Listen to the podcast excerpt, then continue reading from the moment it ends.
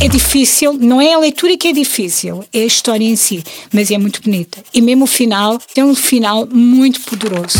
Olá, eu sou a Mariana Alvim, bem-vindos. Este podcast tem o apoio da FNAC, patrocinadora oficial de Quem Cultiva a Diferença. Fiquem por aí, vale a pena. Hoje a minha convidada é muito especial, é Odete Fiuza, maratonista paralímpica. Já foste a sete Jogos Paralímpicos? Sim, uh, já fui a sete Jogos.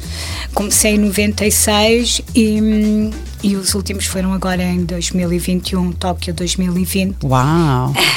E pelo meio fiz uh, campeonatos do mundo e campeonatos da Europa, ou seja, desde 93 que uh, faço competições internacionais. Como é, como é que começaste a correr? Quando? Como? Bom. Isso tem que contar um bocadinho da minha história. Portanto, então vamos antes começar por aqui dizer uma coisa, que é a Odete é cega. E tu ensinaste-me que não se diz invisual, diz cega. Porquê? Porque nós costumamos dizer invisual porque achamos mais cauteloso, vá. Uh, sim, as palavras transportam em si uma determinada carga e a palavra invisual uh, significa invisível, não é? Eu não, uma pessoa que tem uma, uma deficiência visual, seja cega, seja ambliope, uh, ela é visível, não é? Portanto, isso é um conceito que veio do, antes do 25 de Abril para não magoar, mas não tem qualquer problema. diz cega, pessoa com deficiência visual ou baixa visão. Ok. Então, e como é que uma pessoa com baixa visão corre maratonas? como é que começaste? Uh, maratona corre sempre com um guia ao lado. Hum. Uh, portanto, eu não consigo correr sozinha. Apesar de ter uh, resíduos visuais, eu não consigo correr sozinha. Portanto, para fazer uma minha prática desportiva diária, porque para se fazer uma maratona tem que se treinar todos os dias e, se possível, até fazer treinos duas vezes por dia, mas isso eu não tenho uh, tempo, tenho que conciliar com o meu trabalho e também é difícil de conciliar com a disponibilidade da outra pessoa mas corro sempre acompanhada. Então, como é que eu comecei a correr? Uh, temos que ir um bocadinho à, ao início da história. Um, como a Mariana já referiste, eu tenho uma deficiência visual, um, tenho resíduos visuais, vejo contrastes, vejo, uh, tenho noção das cores primárias, uh, dos espaços e Portanto, quando tinha, quando entrei para a primária, portanto, detectou-se este problema. Uh, depois de ter feito um, um duas incursões no Instituto de Cegos concluíram que eu devia ter feito, deveria fazer a, eh, a, minha escolaridade no ensino regular, ou no ensino inclusive como se diz agora, e estávamos em 1978, numa aldeia no, nos arredores de Leiria, a 7 km de Leiria, mas concluíram que com o acompanhamento dos meus pais, da minha família, que era excelente, desde já agradeço mais uma vez todo o apoio, eu deveria estar no, no ensino inclusive com o apoio de uma, uh, de uma equipa passa pleonasmo de, de apoio especial, de ensino especial. E assim aconteceu, eu tive a professora Zolmira Rebolo, que foi uma pessoa determinante na minha vida, como professor de mobilidade, portanto eu costumo brincar que antes de alguém falar a educação física no primeiro ciclo, portanto já eu, eu estava, tinha aulas de educação física, enquanto os meninos estavam na, na aula, eu tinha aulas de mobilidade mais propriamente e de percepção do corpo corpo, isso, mas muito longe de alguma vez imaginar que queria ser atleta paralímpico. Entretanto, quando passei para, para a preparatória, também nas aulas de educação física, tive, também tive sempre a oportunidade de fazer uh, as aulas. Naturalmente não fazia os esportes coletivos, mas havia sempre um menino que estava a trabalhar comigo, ou com bolas, ou a correr. Às vezes deixavam-me contra os postos, mas pronto. mas eu, como sou nascida na província antes de 1980, não havia problema. Quem ia levantava-me se não era problema. É esse espírito. Essa é verdade. É que a minha primeira medalha foi nas mini-olimpíadas da escola, no salto em comprimento. Não, não tinha nada a ver com pessoas com deficiência ou com meninos com deficiência. Portanto, eu saltei como qualquer outro aluno. Uh, uh, os professores na altura, como é que faziam? Batiam palmas, vai, vai, vai. Oh, e quando chegava à tábua, salta. E eu lá ia fazendo. Uh, e depois, quando vi para a universidade. Uh, Estás licenciada em Direito? Sim. Hum. Portanto, eu vim para a universidade, entrei como uma jovem, 18 anos, uh, mas perdi, fiz uma fiz uma juventude muito regular, muito como qualquer outra miúda, e quando vi para a universidade, vi para o pé da minha irmã, não estava propriamente em Lisboa, vi para Lisboa, mas vivíamos na Amadora, perdi os meus amigos, uh, os recursos de memória e os resíduos visuais já não serviam. Uh, Braille utilizava em complementar e procurei a ACAPO, a Associação de Cegos e Ambliopes, e hum, na altura a minha irmã viu, aqui, viu um anúncio, um placar que dizia atletismo para uh, deficientes visuais. E a minha irmã, ah, vai lá experimentar. Eu, mas eu detesto correr, às vezes ia correr com ela na praia, mas eu, eu detesto correr, cegos. Eu não tinha relação com cegos desde os meus seis anos. Portanto, é, foi um mundo totalmente novo. A verdade é que hum, e hoje percebo. Havia um, um grupo de marcha e corrida, ninguém falava, ninguém lhe chamava isto, mas a verdade é que havia no universitário, à quarta e ao sábado. Eu passei a ir, porque era uma forma também de encontrar pessoas, os meus pares, não é? Pessoas partilhar as minhas dificuldades e as minhas experiências e era magrinha, tinha dançado muito na discoteca. Ainda és bem magrinha, muito Agora em virtude do desporto, mas na altura era mais da dança e alguém na altura falou um, eu deve-se treinar, pode ser atleta e eu disse não, não, isto não é para mim não é? estava fora de questão. O que eu pensava na altura é que nós não pensamos ser presidentes da República, não é? Hum. É uma coisa que está fora. Quer dizer, se calhar algumas pessoas pensam. Sabe, isto foi em 1991, 92, e hum, os atletas estavam a treinar para os Jogos Paralímpicos de Barcelona. E eu vi-os no fim do, do, treino específico, no chão, extenuados, e pensava: Uau, cegos, universidades, atletas, e nunca me identifiquei. E até que fui treinando, ganhei uma medalha logo no primeiro campeonato da Europa, porque de facto tinha condição física, tinha feito natação, portanto tinha todo um historial de de irmos para a, para a primária a pé, portanto são contextos de província completamente diferentes, uh, mas ainda assim não me convenci. Eu só me convenci que iria ser atleta quando em 94 faço mínimos para os Jogos Paralímpicos e aí percebi, oh, ok, isto afinal também pode ser para mim, hum. vamos lá trabalhar para isto e, e, depois comecei a trabalhar e tive lesões e, e depois as coisas foram sucedendo. O meu objetivo era terminar em 2000, Sydney, no outro lado do mundo, mas a verdade é que já passaram 20 anos. e continuas, maravilha. Sim. Maravilha. Sim, continua. A Odete adora também viajar, viajar de carro e assim tem noção da localização dos lugares, gosta muito de geografia, adora desportos radicais, já fizeste rapel e slide, lá está, gostavas muito de dançar, gostas de receber os amigos em casa, não gostas de cozinhar, mas orientas a, os amigos. Largas sentenças. Adoras a praia, Sim. a tranquilidade da água, gosta de roupa, gosta de tocar nas roupas, gosta de cabeleireiro. É uma mulher vaidosa, ainda bem. Está aqui toda arranjadinha. É jurista profissionalmente, tanto licenciada em Direito, técnica superior na Administração Pública e adora ler. Por isso é que eu te trouxe aqui, até porque temos dúvidas. Eu achei que tu terias, uh, e, tra e traz com certeza, não é? Mais, menos oferta, vá mas tu trouxeste imensos livros e imensos livros que eu já conhecia e, e, é por ignorância minha que assumo eh, desde já e em toda esta entrevista que não estava à espera e que maravilha, tu conheces os cisnes selvagens da, da Jung Chang, por exemplo. Conta-me lá sobre este livro. Ah, esse livro é um livro marcante, devo dizer que foi, foi a minha irmã que indicou. É um livro marcante porque permite conhecer a história da China do século XX, que é uma história que não é muito não, é, não nos é muito familiar, nem muito conhecida, porque na escola nós aprendemos muito sobre a Europa, sobre a América, e esse livro permitiu-nos uh, conhecer e penetrar em três gerações, três mulheres e, eu, e, é, e ao mesmo tempo apesar da densidade da história e da intensidade, que é muito forte, hum. eu já li em 2003, uh, ah, mas ao mesmo tempo não é um livro difícil de ler, que eu acho que é, uh, eu como trabalho, tenho uma profissão que já existe muito estudo e trabalho, gosto de ler ah, coisas mais le leves no sentido de, uma boa, de fluir, não hum. leitura muito complexa. Não é a leitura em si, mas é a escrita em si, mais fluida. E tu, e tu lês em braille? Sim, porque por dois motivos. Como eu já referi, até o 12 segundo, como via muito mal, eu fiz quase o 12 segundo mais de memória, portanto a parte escrita uh, ficou um bocadinho para trás, ficou um bocadinho aquém. E um, a partir do momento em que eu, incluindo os, então o curso nem se fala, o meu curso, passados cinco anos, eu fiz o curso todo, uh, mas uh, oralmente. E eu, quando acabei o curso, sentia-me confrontada como é que eu vou escrever agora? Portanto, eu falo muito bem, ou, uh, mas agora eu tenho que escrever.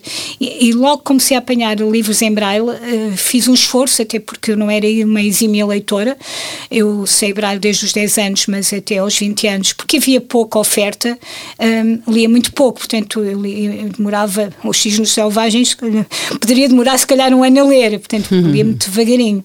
Nós temos que ter a ideia de que uma página de um livro normal equivale a quatro de uma página de um livro em braille. Pois ocupa mais espaços o alfabeto. Sim. E demora muito tempo, não é? E então, mas eu comecei a fazer um esforço e felizmente coincidiu com o meu fim do curso, coincidiu aparecerem os computadores. Ah, eu devo dizer que o meu pai sempre uh, me obrigou, entre aspas, a escrever nas máquinas da tilografia. Portanto, eu sempre escrevi, mas na altura não havia sistemas de voz, portanto, eu estava a escrever na máquina da tilografia competições, para treinar e tinha que memorizar o que, que estava escrito. Isso para mim era muito difícil.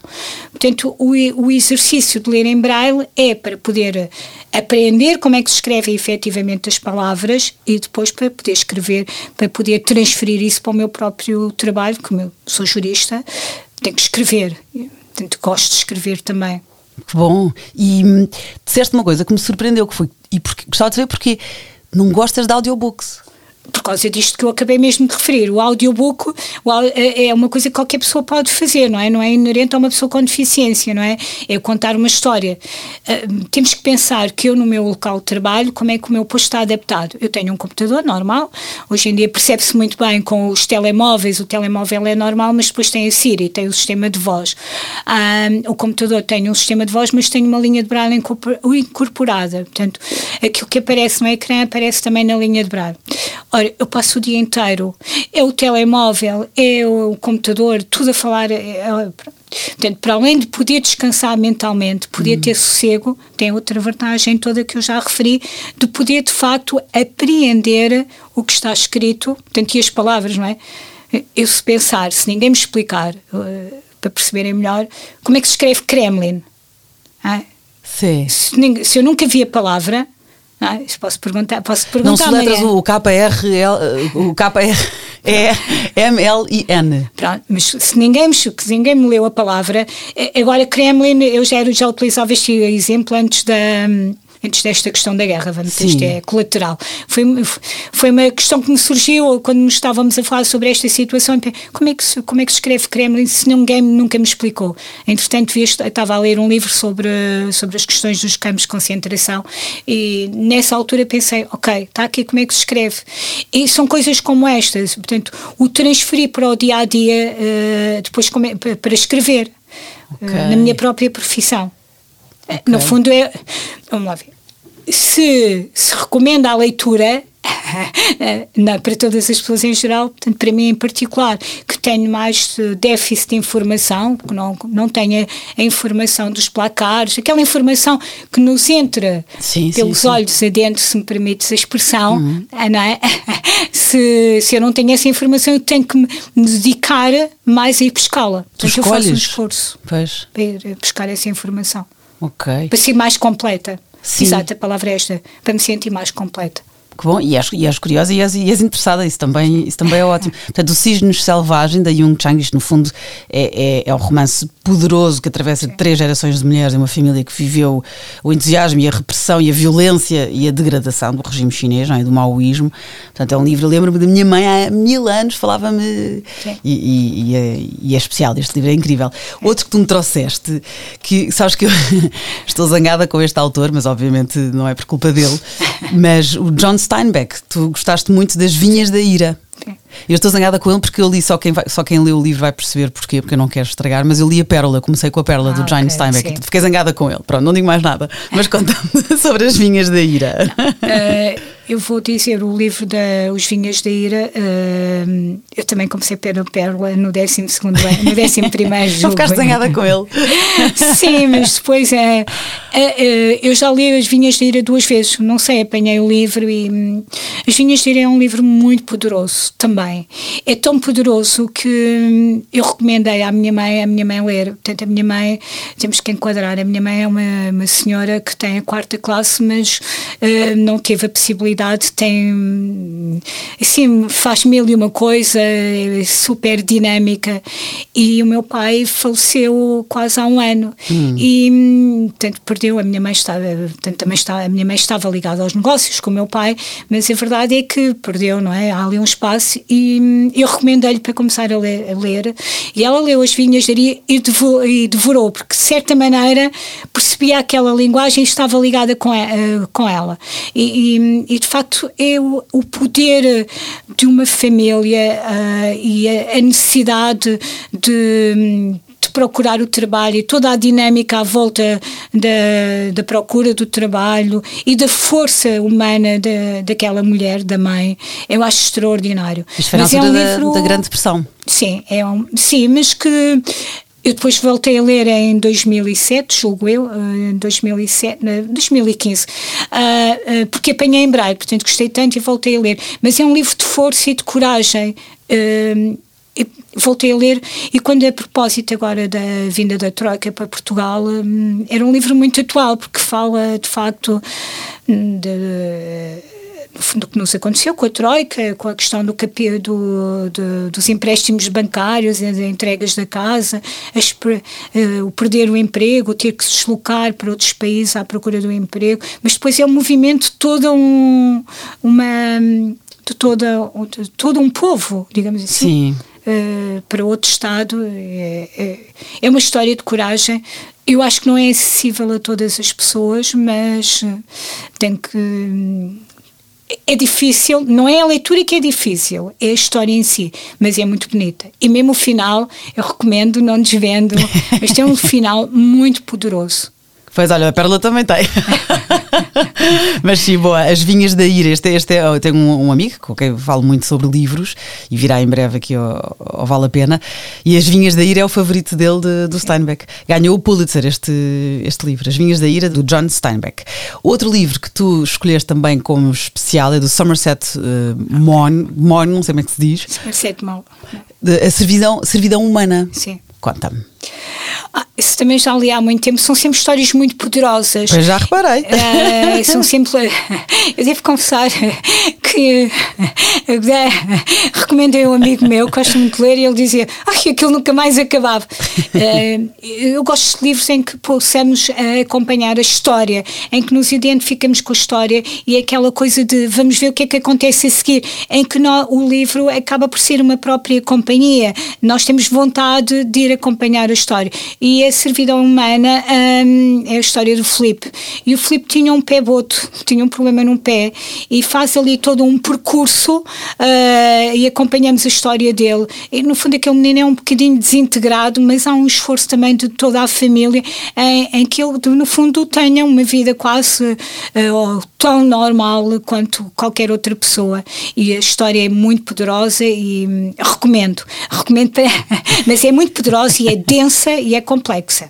Sim, dizem aqui que uh, o autor nega, mas que é um bocado autobiográfico, porque esse Felipe, este protagonista, é, é, era coxo, não é? Lá está, tinha um problema Exato. num pé, foi adotado cedo e, e, era, e era órfão, lá está. E o autor também, o autor perdeu uh, a mãe quando ele tinha seis anos, ela tinha tuberculose, e ele era mais novo de quatro irmãos, se bem que os irmãos estavam todos em colégios internos, era quase como se fosse filho único.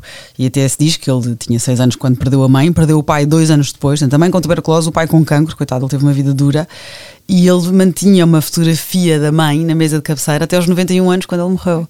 Então ele ficou ali assim até o fim, o trauma. E ele foi adotado por um, por um tio vigário, portanto havia aqui, aqui muita parte religiosa, não é? Hum. Mas depois há a descoberta dele, de, de, de, há um romance, há, agora voltando ao Filipe, ao, ao, ao, protagonista desta história, não é? E, a, e a descoberta dos estudos, da vida. Sim.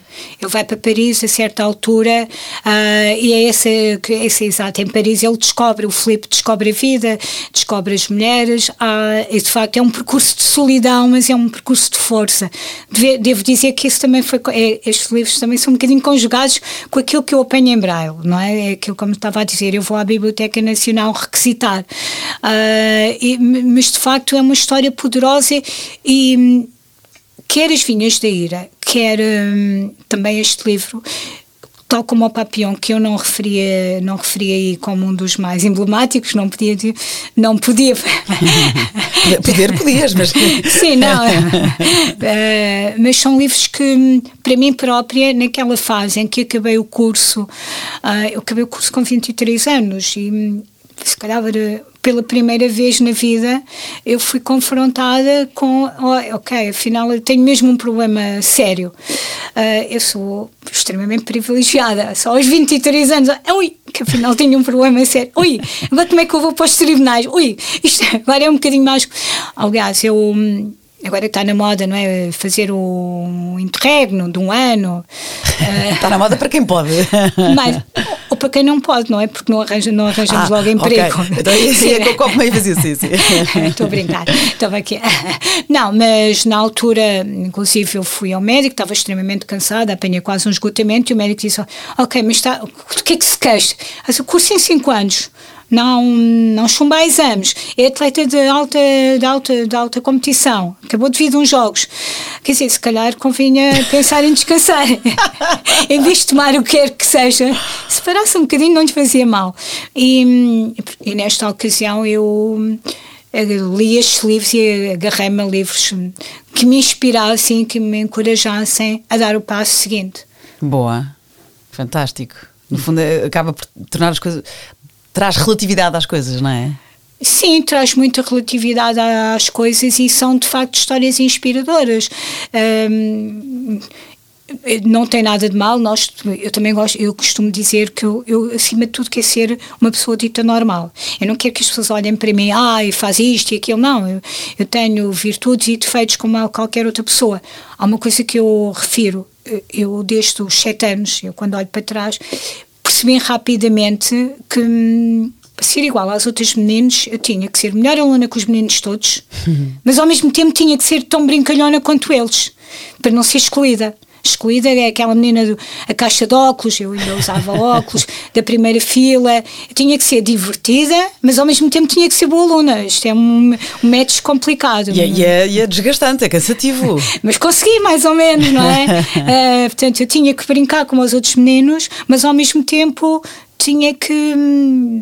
Porque só assim me permitia. Ou seja, isto resulta que a verdade é que tenho, sempre percebi que tinha que me dedicar muito às coisas desde o início e focar-me. Se há uma característica que eu posso ter em dizer de mim é que sou muito focada. Sim, isto tudo, eu resumi isto tudo em superação. E tu, fantástico, no fundo é, é estás de parabéns e, e, e no fundo quem mais goza disso és tu. Sou eu própria. Eu costumo dizer que não há medalhas nem há taças. Apesar de ter ganho alguma, algumas medalhas, mas não. Literalmente, exato, algumas Sim, literalmente, mas não. Literalmente, não, não. Não, não, não tenhamos ilusões, nós não podemos fazer as coisas à, à espera de reconhecimento. O reconhecimento tem que vir de dentro. Esse é o maior reconhecimento e esse é o que nos impulsa a andar para a frente. Não, isso não tenhamos dúvidas nem ilusões. Isso foi uma grande aprendizagem. Aliás, essa é a minha máxima no desporto. Eu primeiro dedico-me à tarefa e depois vem o reconhecimento. Bom. Espero que os meus filhos ouçam isto. É, não, é escola. é verdade. É, é verdade. Até, até, em pequenas coisas, não é? quando digo aos meus filhos, é quando se tiver uma má nota, eu digo, eu fico triste com a tua má nota, mas sobretudo tu ficas triste. Sim. Portanto, é, é, o retorno, não é? Nós temos que ter o retorno daquilo. Queres ter uma boa nota, vais ter que estudar, vais ter é, que. Exatamente isso. Isto, no fundo, aplicado a todas as variantes e todas as. Fantástico. Sim. sim, exatamente. Que boa, que, boa, que boa mensagem, vá. A servidão humana, então, do Somerset Maugham, que, que nega ser autobiográfico, mas é um bocadinho. E hum, outro livro que que tu trouxeste A Filha da Fortuna, da Isabel Allende. E agora ela está numa fase de celebração de 80 anos de vida, 40 de percurso literário. Lançou agora o, o Violeta, o último livro de Isabel Allende, que já a crítica já é ótima. E tu gostaste imenso deste, A Filha da Fortuna.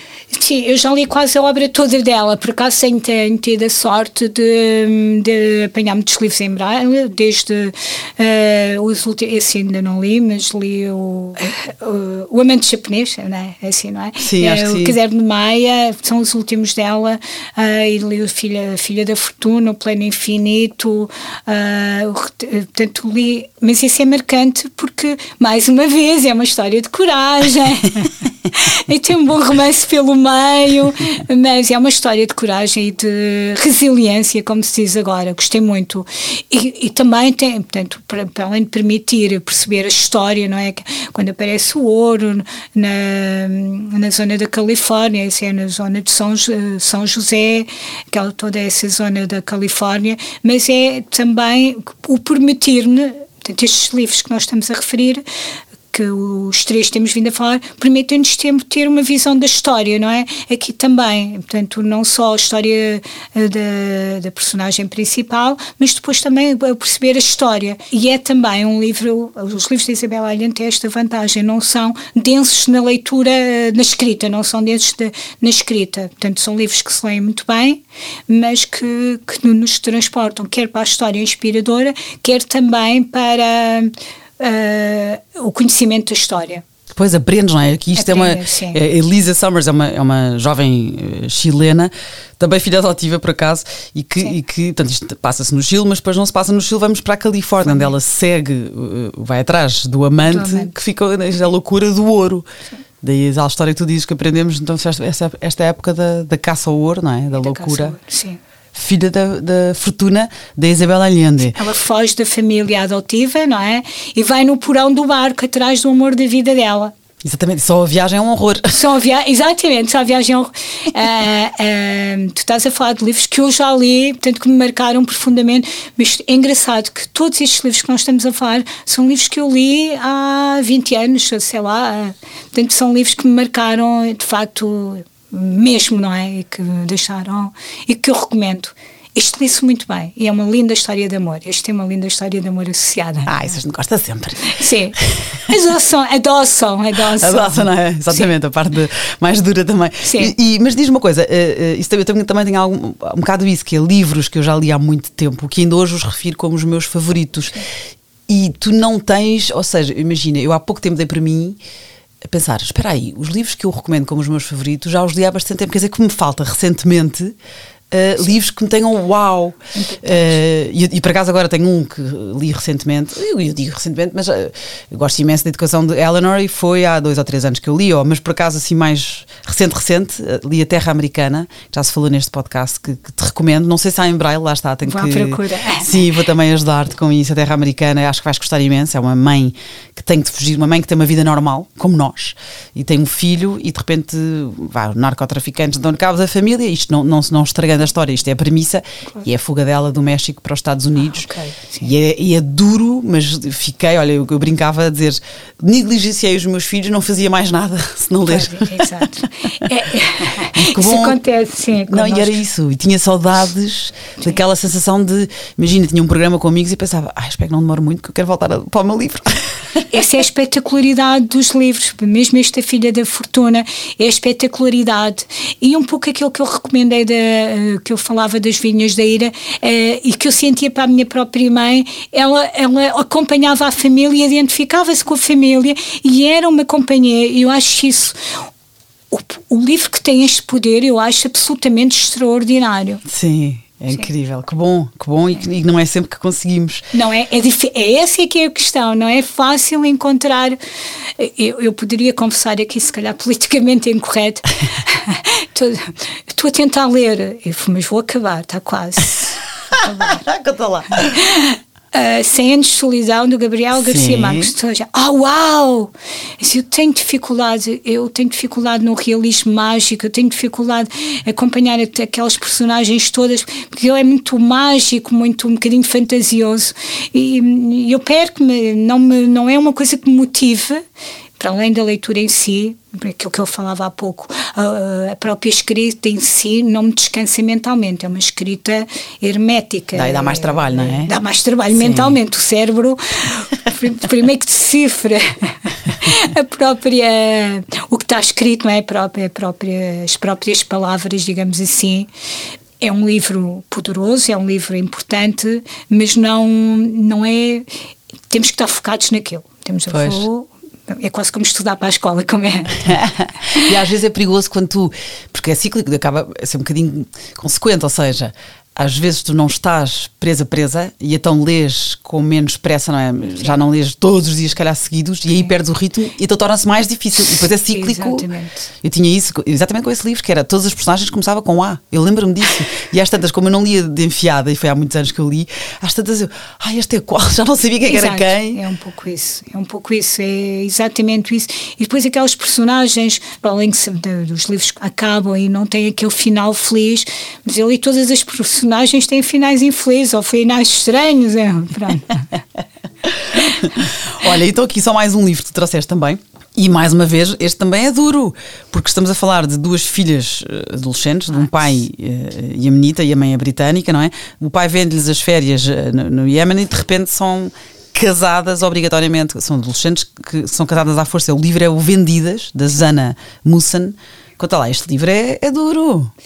Não, eu já estou arrepiada. Eu, esse livro é, eu poderia dizer que para mim, e provavelmente para a minha geração, uh, é um dos livros que mais me marcou e que eu acho mais difícil e que eu recomendo uh, toda a gente a ler, todas as pessoas a ler. Porque, porque é que me marcou muito? Porque eu olho para aquelas pessoas, uh, perdoem-me se não levem a mal, quando nós dizemos costumes, uh, não, não desculpabilizo com costumes, mas é tudo o que se passa no Oriente ou naqueles, naquelas paragens longínquas, digamos assim, parece que não nos toca tanto. É, toca-nos, devia tocar e preocupa-nos.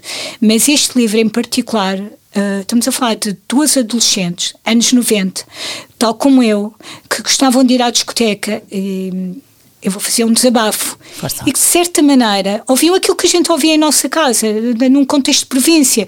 Pai, quero ir à discoteca. Ai, vocês deviam era viver no meu tempo. E aquel, aquelas palavras soavam-me na, na, na, minha cabeça. Os pais diziam às miúdas: se vocês vivessem no meu tempo, no, no meu país, e a verdade no meu caso concreto, nada aconteceu, não é? Graças a Deus. não era possível acontecer porque as nossas referências não tinham nada a ver, felizmente. Mas eu fiz esta comparação, não é? O que os pais tentam educar, não é? Pronto, educação mais conservadora. Mas neste caso concreto, o pai que era a Yemenita, era do Iémen, casado com uma britânica, disse às miúdas que gostavam de ir à discoteca, viviam em Birmingham, gostavam de ir à discoteca, usar mini saia uh, e que lhes ralhavam muito no meu tempo e tal. E convidou-os para ir de férias para o Iémen e a partir daí ele vendeu as filhas aos pais de, de, de, adolescentes como elas, para esses adolescentes poderem terem passaportes britânicos. E as miúdas chegaram ao Iémen, foram para as aldeias dos avós e eram, não tinham água canalizada, eram carreiros que a pé tinham que demorar para 5 horas a chegar lá. Elas chegaram lá e estavam uh, toda a gente a comer no chão, sentados no chão, de, um, de uma panela gigante com as mãos. Assim, uma coisa, estamos a falar nos anos 90, eu imaginava-me tirada da minha vida e, e transportada para, esse, para aquele cenário. Elas ficaram impedidas de falar com a, com a mãe, com os irmãos, tinham mais dois irmãos, uh, foram violadas pelos, uh, pelos supostos maridos, uh, não conseguiram chegar à fala com, com, com os familiares, portanto foi tudo cortado. Entretanto, uma delas, que, era, que é que depois escreve o livro, uh, era mais espovitada e tentou sempre uh, chegar a, à fala com o Ocidente, digamos assim. Tinha um médico ocidental que ia visitar a aldeia e ela enviava, punha papelinhos a dizer que queria sair de lá. Uh, então, os governos foram contatados, o governo não se metia nessa situação e hum, depois houve a possibilidade para saírem do Iémen, tinham que deixar os filhos. A irmã, uma mais velha, era mais velha, já tinha cinco filhos, já estava completamente aculturada, ficou. Pois ela, essa resignou-se, não foi? Essa foi, exatamente. A outra é que lutou. Sim lutou sempre, mas acabou por ter que deixar o filho. Como é que elas saíram do Iémen? Através de uma organização francesa. Estás a contar tudo. Sim. Ah, perdão. Entusiasmei-me. Não, é brutal, sério, é brutal. Mas é, mas, eu, mas, eu, mas eu, eu, na verdade, eh, o que a Odete está a contar, obviamente, estás, estás a contar tudo, mas continuamos com vontade de ler, Não, porque eu, no fundo estás sim. a resumir. É brutal, é sério, é brutal. E é ela tem a ajuda da mãe para esta fuga e, e é com Era isso que era. Quando ela chega ao carreiro, com o filho não, é, assim, é, é brutal. Eu, eu, acho que é uma lição de vida muito intensa e deve nos fazer refletir a todos. É, deve nos fazer refletir. E, e, pensar que isto afinal não é só lá longe e nem lá longe devia acontecer. Pois é, e ainda Sim. acontece, e, e, e, a recente história vá. É dos é, anos 90, não é? Pois é, é, é contemporâneo, exatamente, da nossa geração. Sim. Vendidas, da Zana Munson, isto então é outra recomendação da Odete. Lembrei-me do Eu Sou Malala, que é outra também que conseguiu depois escrever a sua história. Esta, esta conversa, o Eu Sou Malala, está na conversa número 7 com a Inês Folk, que recomendo que ouçam. Agora, eh, chega a altura, depois destas tuas maravilhosas recomendações, Cisne Selvagem, de Jung Chang, As Vinhas da Ira, do John Steinbeck, Servidão Humana, do Somerset Maugham, A Filha da Fortuna, da Isabel Allende e Vendidas, da Zana Mundsen. Agora, chega a altura em que eu, tendo em conta o teu gosto literário, ofereço um livro, mas eu tive aqui dificuldade em encontrar coisas em braille. Portanto, presumo que tu também tenhas essa dificuldade. Há Sim. pouco falaste na, na biblioteca, não é? Sim. Mas eu ainda, ainda estou aqui committed, ainda estou aqui comprometida a, a, conseguir. E há aqui uns livros que eu fiquei com vontade de recomendar: A Terra Americana, que falei Sim. há pouco. Já registrei. a Tatuadora de Jaipur, que é um livro que eu, que eu ofereci à, à Catarina Furtado, também recomendo essa conversa que ouçam. Uh, também é uma miúda que foge uh, de um marido com quem foi obrigada a, a casar. Enfim, depois está, está tudo na conversa com a com a Catarina Furtado. Então a minha esperança era que tu também, mas já percebi que não, era se tu tinha essa dúvida que queria esclarecer hoje. Se tu terias, imagina, um livro uh, com alfabeto normal, não é? Que depois então terias, lá está, a Siri lê, ou tu, tu, tens isso no teu trabalho, mas tu não gostas não só de audiobooks, como essa possibilidade de. Se for um livro muito tchan, uh, por exemplo, uh, esteve na moda o Dan Brown, não é? Uh, Sim. Acabei por ler um deles, o primeiro de todos. Código da Vinci. Sim, o Código da Vinci. Obrigada. Também demorei a chegar lá, sim. Mas foi porque estava, era aquela, aquela era impactante, estava na moda, que fui naquela onda. Se puder não fazer, não quer dizer que não faça, não é? Tipo, depois adormeço, não é? Se eu, se eu levar o computador, imagina, eu ponho o computador eh, ou o telemóvel, que também é possível, mas entretanto adormeço porque já estou cansada, não é? Não, uh, não quer dizer que não o faça, não é? Por, uh, se quiser muito livro, uh, mas vou à, vou à espera, é como estava a referir, as vinhas da ira apanhei, li e depois em 97, depois 10 anos depois, acabei por ler em braille. Mas é isso que eu te ia perguntar, porque tu há, pouco tu disseste exatamente isso, que apanhei-o em braille e voltei a ler. Então como é que o leste a primeira vez?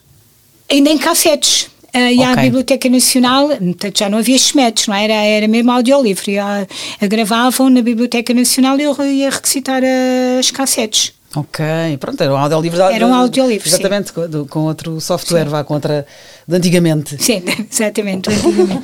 Olha, então também, tá então eu vou, ainda, e vou depois pôr no descritivo desta nossa conversa, houve livros que eu, que eu pensei em recomendar, acho que serão o teu género. Uh, há uma editora que não me arranjou nada em Braille, estou a tentar assim com várias, também vou, vou ver com a FNAC, mas pensei em recomendar-te o Amante, da Marguerite Duras, que eu gostei imenso, é uma parte, é uma é biografia, é uma parte da vida da, da autora, vá, que o nome diz tudo, ela teve um amante, Uh, também pensei para ti, a Annie Ernaux, o livro Os Anos. Eu tenho isso na conversa com a Ana Galvão. A Ana Galvão é que vende este livro muito bem. Aliás, o Amante foi também a Isabel Saldanha que falou nele no episódio 10. Portanto, há aqui assim livros que, que, que serão, eu acho, o teu género. E está agora do meu lado, arranjar-te então em braille, uh, uh, evitar então o audiobook. mas eu gosto desse desafio e, e em breve dou-te notícias e depois deixarei aqui também no descritivo do, da nossa conversa para, pronto, para publicar o que é que eu te consegui oferecer. Obrigadíssima, gostei muito. Olha, muito obrigada pela oportunidade e pela partilha uh, e é sempre um gosto uh, estar aqui e muito obrigada mais uma vez pela oportunidade. Beijinhos para a semana, mais.